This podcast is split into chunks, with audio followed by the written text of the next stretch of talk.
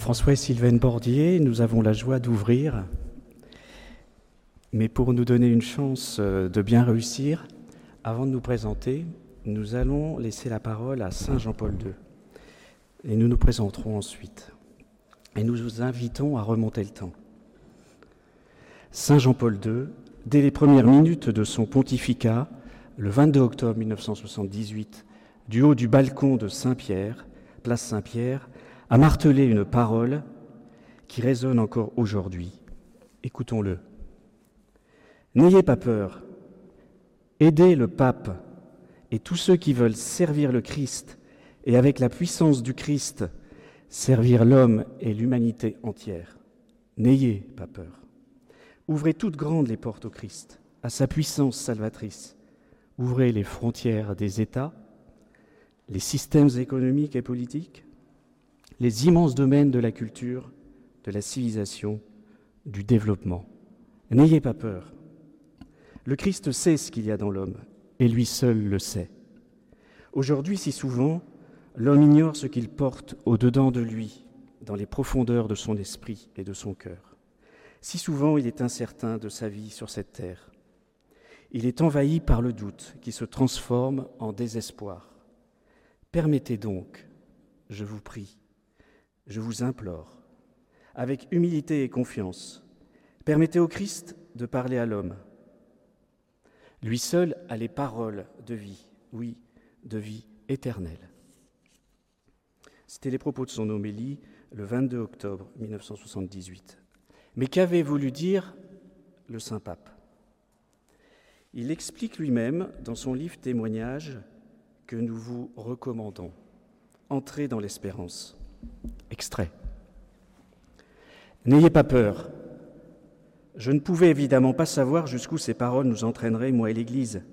Le, le message qu'elles transmettaient venait bien plus de l'Esprit Saint, ce consolateur, promis par le Seigneur Jésus à ses apôtres, que de l'homme qui les prononçait. Ce n'ayez pas peur doit être pris dans son acception la plus large. C'était un encouragement adressé à tous les hommes afin qu'ils surmontent la peur que leur inspirait l'état du monde contemporain, aussi bien à l'est qu'à l'ouest, au nord qu'au sud. N'ayez pas peur de ce que vous avez vous-même créé. N'ayez pas peur de tout ce qui, dans ce que l'homme a produit, risque de se retourner contre lui. En un mot, n'ayez pas peur de vous-même. Plus simplement, il évoque les catégories des peurs. Peur du contexte, des autres, de Dieu, de soi-même, peur de son péché, peur de faire la vérité sur soi. Pourquoi ne devons-nous pas avoir peur? Continue-t-il. Parce que l'homme a été racheté par Dieu. Car Dieu a tant aimé le monde qu'il a donné son Fils unique. La puissance de la croix et de sa résurrection est toujours plus grande que tout le mal dont l'homme pourrait et devrait avoir peur. C'est la lumière de la rédemption qui nourrit l'espérance et estompe la peur? Voilà l'essentiel du propos du Saint-Pape que nous allons développer. Alors qui sommes-nous? Nous sommes mariés depuis 27 ans et avons eu la grâce d'avoir cinq enfants, une valeur ajoutée avec notre gendre et une petite fille d'un mois, Maëlys. Nous sommes foyers amis de Notre-Dame, une sorte d'oblature à deux auprès des Dominiques qui nous reçoivent aujourd'hui. Notre propos aura pour but de livrer un pan de notre vie de famille, de militaire, et cela a son importance, afin de rendre grâce à Dieu qui nous a toujours précédés, accompagnés, mais aussi pour encourager nos jeunes à choisir toujours le Christ. Nous vous proposons trois parties d'un propos qui n'a rien d'universitaire. Première partie, l'union à Dieu est une grâce permettant de traverser l'adversité, le doute, la peur, en misant sur la confiance en Dieu. Seconde partie, notre filiation divine est tendre vers la sainteté. Soyez parfaits comme votre Père du ciel est parfait. Enfin, troisième partie, Marie, refuge des pécheurs, c'est l'apport slave du pape, au n'ayez pas peur. Première partie. L'union à Dieu est une grâce permettant de traverser l'adversité, le doute, la peur, en misant sur la confiance en Dieu. Dans cette partie agrémentée de situations vécues, l'essentiel du propos tient à ceci.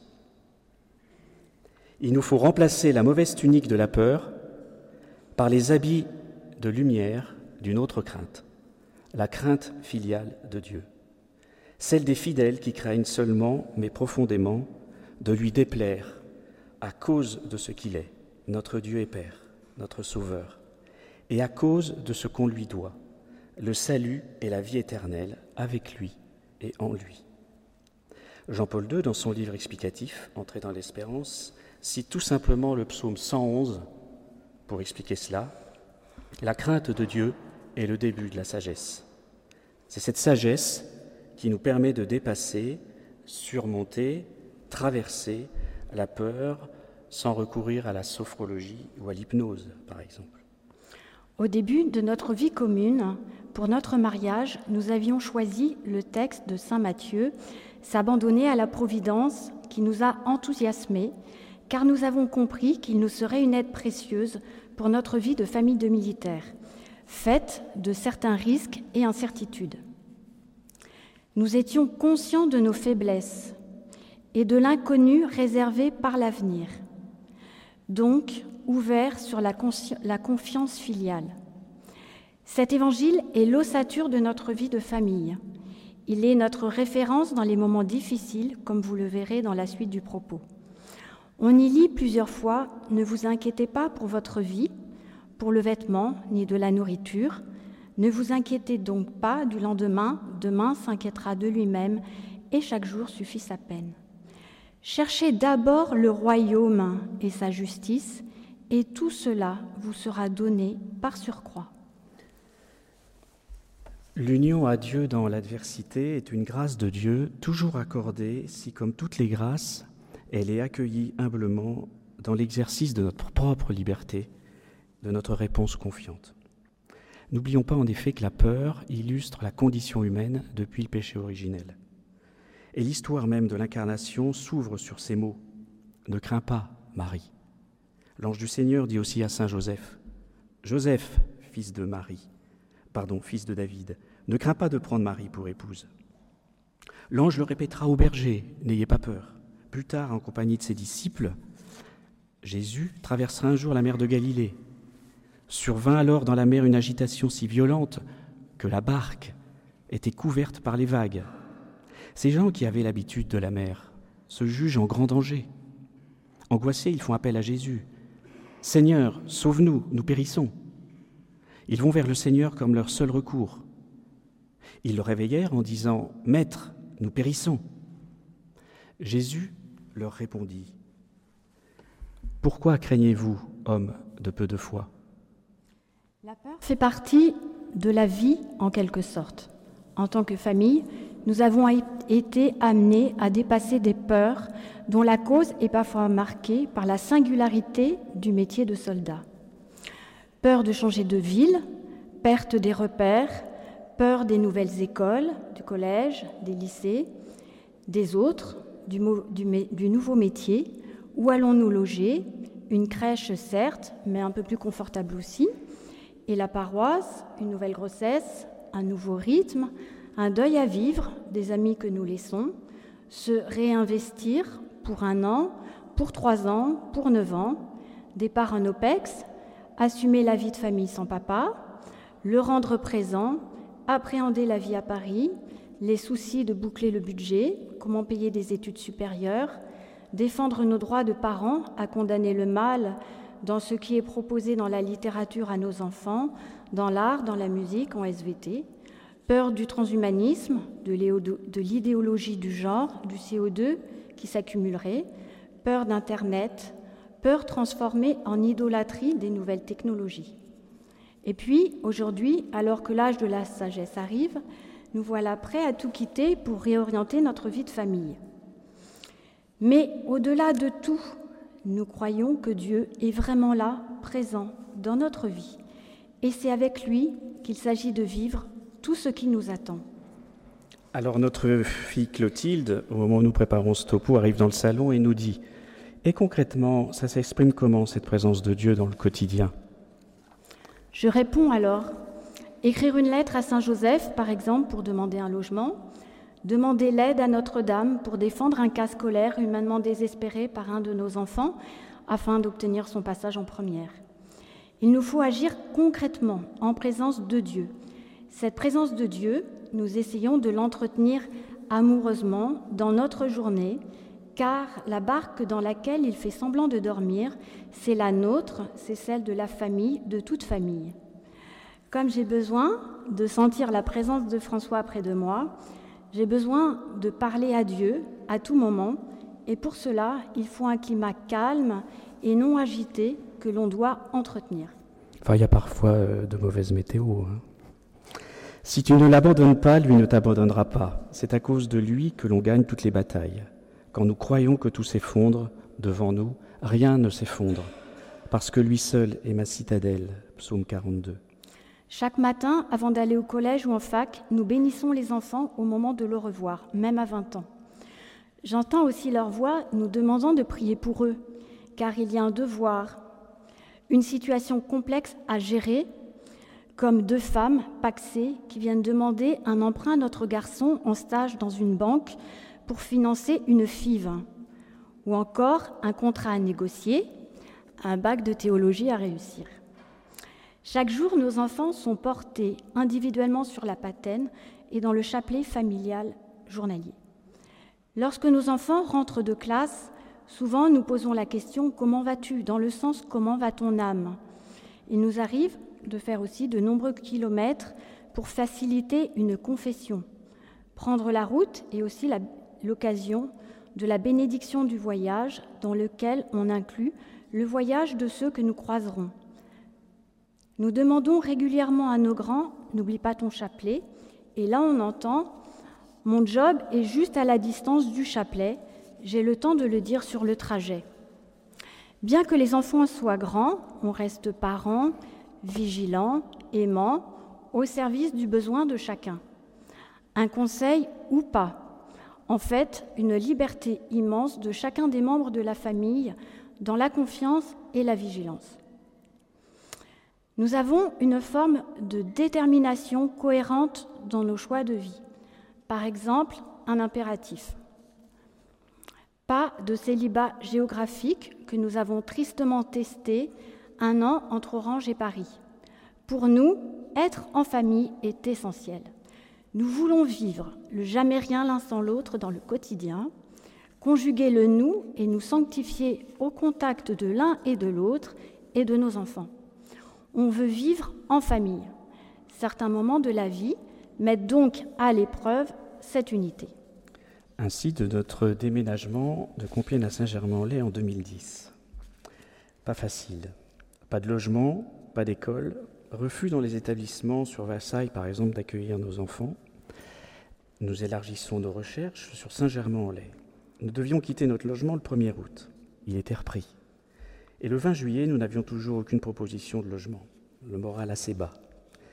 Nous sommes voulus condamnés à rester, la famille à Compiègne et moi travaillons à Versailles. On commence même un jour à défaire les cartons. Et notre prière se fait plus vive, auprès de Mère Mère Augusta par exemple, la suppliant de vivre notre unité conjugale à tout prix. Mais la réalité s'impose, pas de logement, pas d'école.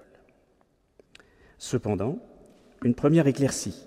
Le propriétaire vient bien content, parce qu'en fait les locataires suivants qui avaient signé le bail venaient de se désister. La maison était libre, nous ne serions pas à la rue au mois d'août. Le propriétaire, en plus, nous faisait de très belles conditions pour que nous restions. La maison était très vaste, le jardin très grand. Il proposait même de payer le transport d'un de nos enfants étudiants vers Paris. Mais notre choix était l'unité familiale qui est pour nous une pierre angulaire. Et finalement, les prières furent exaucées puisque nous avons eu un logement, certes bien plus petit, mais pour tous, à Saint-Germain-en-Laye. Ce qui est remarquable, c'est que la nouvelle tombe le lendemain où nous avons défait les cartons.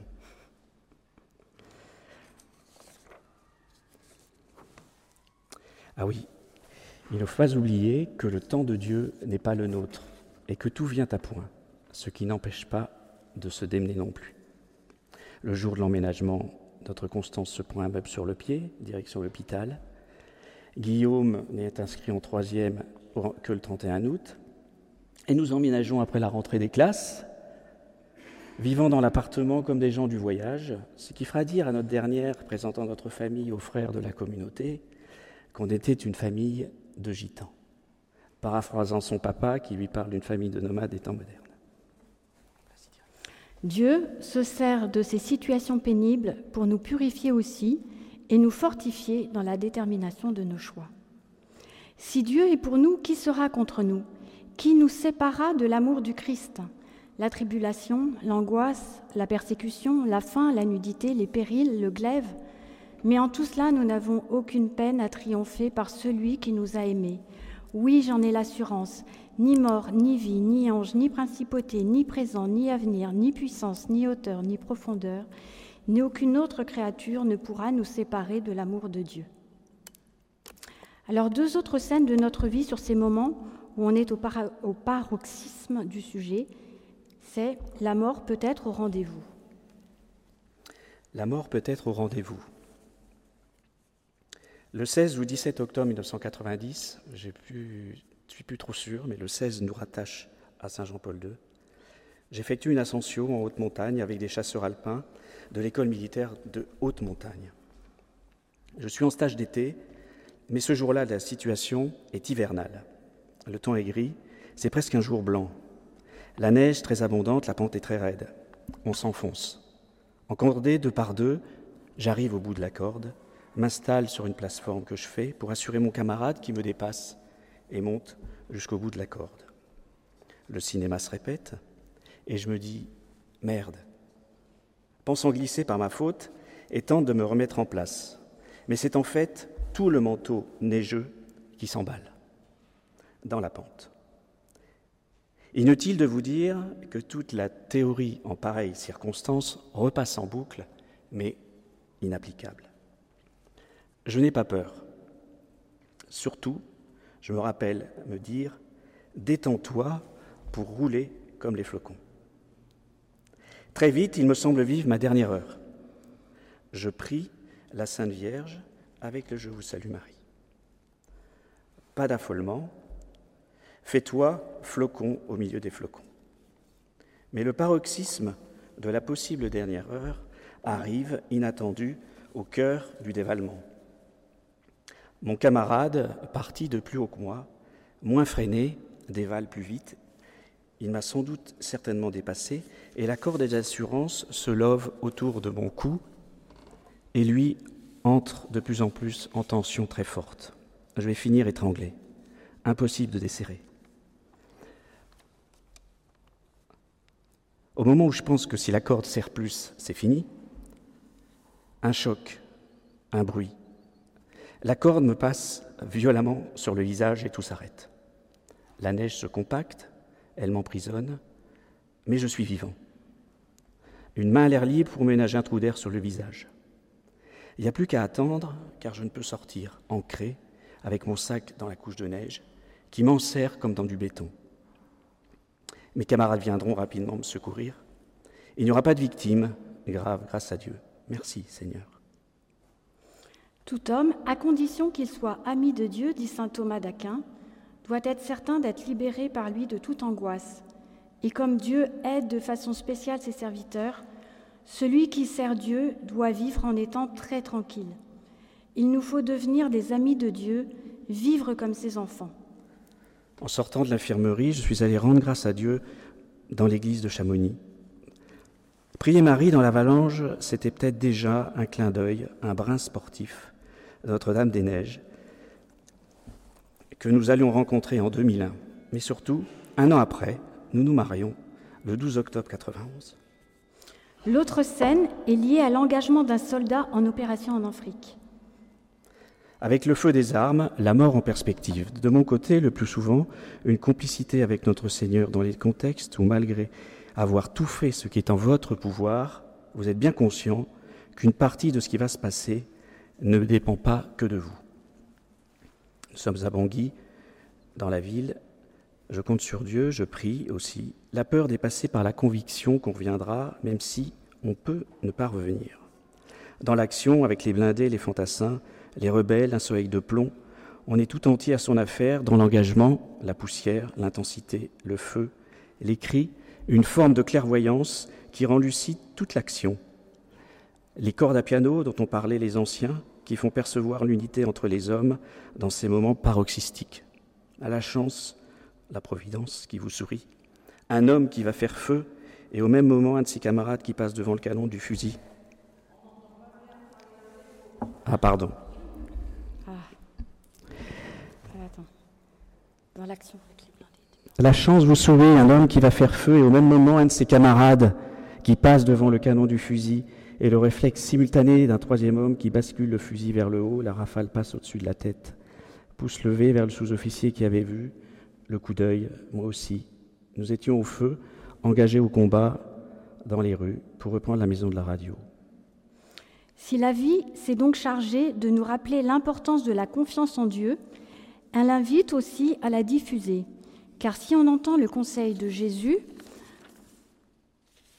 pour nous, à notre tour, dans l'éducation des enfants et pour les autres, il s'agit de transmettre de ne pas avoir peur, ni nous-mêmes d'avoir peur, en misant sur la confiance en Dieu, l'aide de Marie, refuge des pécheurs. Et nous arrivons à notre deuxième partie. Notre filiation divine est tendre vers la sainteté. Soyez parfaits comme votre Père du ciel est parfait. Ce second volet de notre propos est lié à l'interprétation même que livre Saint Jean-Paul II dans le livre évoqué. Elle rejoint notre vie, puisque la vocation des époux et des parents chrétiens, c'est la sainteté et d'éveiller des saints, comme à la suite de Jésus, de sceller la confiance.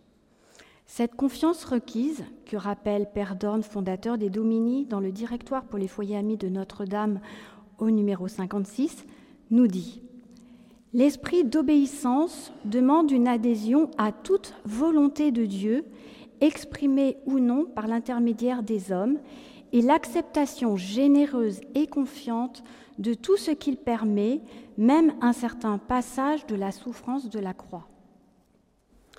N'ayez pas peur des mots. Nos enfants sont destinés à entendre et mettre en œuvre la clé du N'ayez pas peur, tel que Jean-Paul II l'interprète. On pense donc à cette mission d'éducation. Mais plus largement, il s'agit de toutes les occasions qui s'offrent aux chrétiens pour transmettre des raisons d'espérer à d'autres. Cette transmission, relève et regarder de près de l'état de perfection.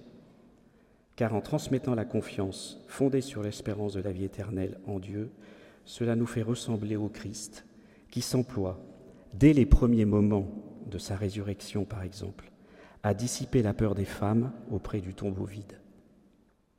Saint Jean-Paul II, page 29 de son livre, insiste. Chaque fois que le Christ nous exhorte à ne pas avoir peur, c'est toujours en référence soit à Dieu, soit à l'homme. Il veut dire, n'ayez pas peur de ce Dieu qui, selon les philosophes, est l'absolu transcendant. N'ayez pas peur de Dieu, mais invoquez-le avec moi, notre Père. N'ayez pas peur de dire Père. Désirez même être parfait comme il l'est, car il est parfait. Oui, vous donc, vous serez parfait comme votre Père céleste est parfait. Tous les chrétiens peuvent vraiment dire Dieu a répandu sa grâce en moi. Il nous a engendrés à une vie nouvelle dans le Christ Jésus, et par elle nous devenons semblables dans le Christ Jésus. Si la génération humaine a comme résultat la paternité et la filiation, de même, ceux qui ont été engendrés par Dieu sont réellement ses enfants. Cette réalité incomparable arrive au baptême, où grâce à la passion et à la résurrection du Christ se produit la naissance à une vie nouvelle qui n'existait pas auparavant une créature nouvelle a surgi par laquelle le nouveau baptisé s'appelle et est réellement enfant de Dieu. Cette créature nouvelle peut en effet croire et dire pour elle-même dans l'Église, dans l'esprit de l'Église, je peux tout en celui qui me donne la force. Le chrétien reçoit par le baptême la grâce d'une participation de la nature divine. Devenir enfant de Dieu signifie s'identifier au Fils de Dieu, voir les événements et les juger avec les yeux du Fils, obéir comme le Christ qui se fait obéissant jusqu'à la mort, aimer et pardonner comme lui, se comporter toujours comme les enfants qui se savent en présence de leur Père, confiant et serein, compris, pardonné, toujours encouragé à aller de l'avant. Celui qui se sait enfant de Dieu n'a plus de crainte dans sa vie. Dieu connaît mieux ses besoins réels, il est plus fort que lui et il est son Père. La filiation divine est aussi le fondement de la fraternité chrétienne, qui est bien au-dessus du lien de solidarité qui unit les hommes entre eux. Les chrétiens se sentent surtout frères parce qu'ils sont enfants de l'unique Père qui a voulu établir entre eux le lien surnaturel de la charité.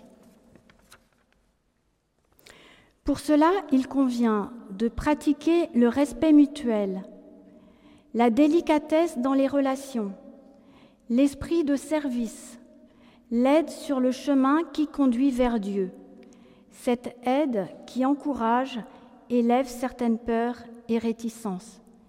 N'est-ce pas l'apostolat? À cet égard, Sylvaine visite les malades et diffuse chaque fois qu'elle le peut de la confiance et de l'espérance en Dieu. Elle rappelle aux gens que Dieu les aime d'un amour de prédilection. Elle constate l'inquiétude et la soif finalement d'entendre une parole de réconfort qui libère au sein de l'hôpital. La proposition des sacrements, comme celui des malades et de la confession qui libère certains, ou bien plus petitement proposer de reprendre contact avec l'Église en rencontrant un prêtre ou le diacre. C'est bien en effet aux enfants de Dieu que s'adresse le conseil du Christ et de Saint Jean-Paul II. N'ayez pas peur. Eux disposent des armes spirituelles pour traverser les événements même catastrophiques. La foi dans l'amour de Dieu et le service du prochain permettent de grandes choses et de toutes petites victoires du quotidien. Dieu s'emploie d'ailleurs à laisser des signes de son aide dans la vie de tous les jours. La crainte filiale de Dieu dont la source est liée à notre baptême, est l'amour dans la foi. Aimons et faisons aimer Dieu à nos enfants, en faisant effort sur l'exemple de notre propre vie chrétienne. Travaillons à développer l'adhésion des cœurs. L'éducation des cœurs ouvre à la crainte filiale de Dieu, donc à l'amour. Ou bien le cœur est empli par la peur, ou il est comblé par la crainte filiale de Dieu, qui naît de l'amour qu'on lui porte et de la connaissance sur soi qui ne trompe pas. Sous cet angle, on reconnaît tout devoir à Dieu, on expérimente redouter de lui faire mal, à lui qui a tout donné pour nous sauver. Écoutons Saint Jean-Paul II sur ce point. Il faut que dans la conscience de chaque être humain se fortifie la certitude qu'il existe quelqu'un qui tient dans ses mains le sort de ce monde qui passe, quelqu'un qui détient les clés de la mort et des enfers, quelqu'un qui est l'alpha et l'oméga de l'histoire de l'homme, qu'elle soit individuelle ou collective, et surtout la certitude que ce quelqu'un est amour. L'amour fait homme, l'amour crucifié et ressuscité, l'amour sans cesse présent au milieu des hommes. Il est l'amour eucharistique, il est source inépuisable de la communion. Il est le seul que nous puissions croire sans la moindre réserve quand il nous demande N'ayez pas peur. Alors cette troisième partie euh, a été élaborée dans une forme de surprise, et je crois même que Jean-Paul II, quand il euh, décrypte sa formule, est, quelque part euh, lui-même surpris. Derrière la N'ayez pas peur, il dit, et il repense pour lui-même, que se cache la Sainte Vierge. Marie, refuge des pécheurs, est l'apport slave du pape au N'ayez pas peur. Derrière sa formule, et l'attentat du 13 mai 1981 place Saint-Pierre n'y est certainement pas pour rien. Il y a la formule Totus tous, tout à toi Marie. Il se livre dans le livre évoqué. Et puis le 13 mai 1981 est arrivé. Quand j'ai été atteint par la balle, je ne me suis pas immédiatement rendu compte que nous fêtions justement l'anniversaire du jour où Marie était apparue aux trois enfants de Fatima au Portugal pour leur transmettre les messages. Lors d'un tel événement, il parle de l'attentat. Le Christ n'a-t-il pas encore une fois prononcé son N'ayez pas peur N'a-t-il pas répété à cette occasion son message pascal à l'intention du pape, de l'Église et au-delà à l'intention de toute la famille humaine, il poursuit plus loin.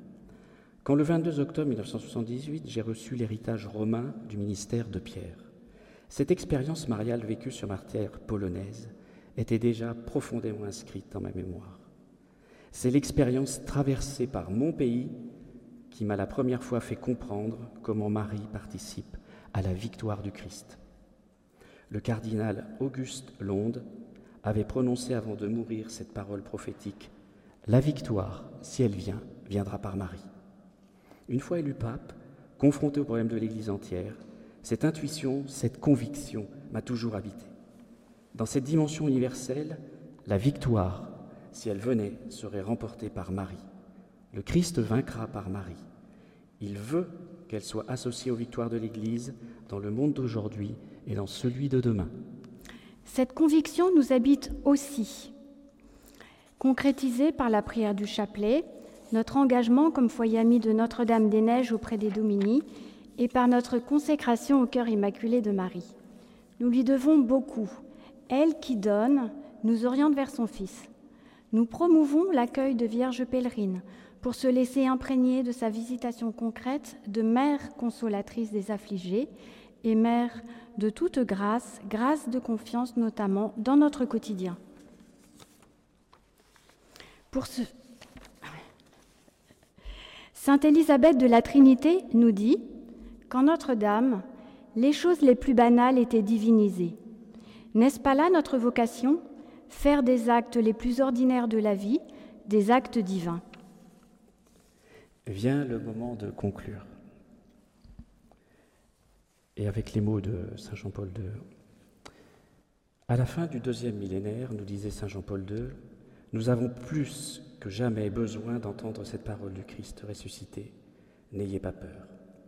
Le Christ ne dit pas cela pour minimiser ses exigences. Bien au contraire, il confirme par là toute la vérité de l'Évangile et toutes les obligations qui en découlent. Mais il révèle en même temps que ces exigences ne dépassent pas les forces de l'homme. Si l'homme accepte les implications de sa foi, il trouve alors dans la grâce que Dieu ne lui refuse pas la force qui lui permet de faire face. Et le Saint-Père rajoute, Nous ne marchons pas à la suite du Sauveur en portant sa croix mais nous suivons le Christ qui porte la nôtre. Réjouissez-vous parce que vos noms sont inscrits dans les cieux.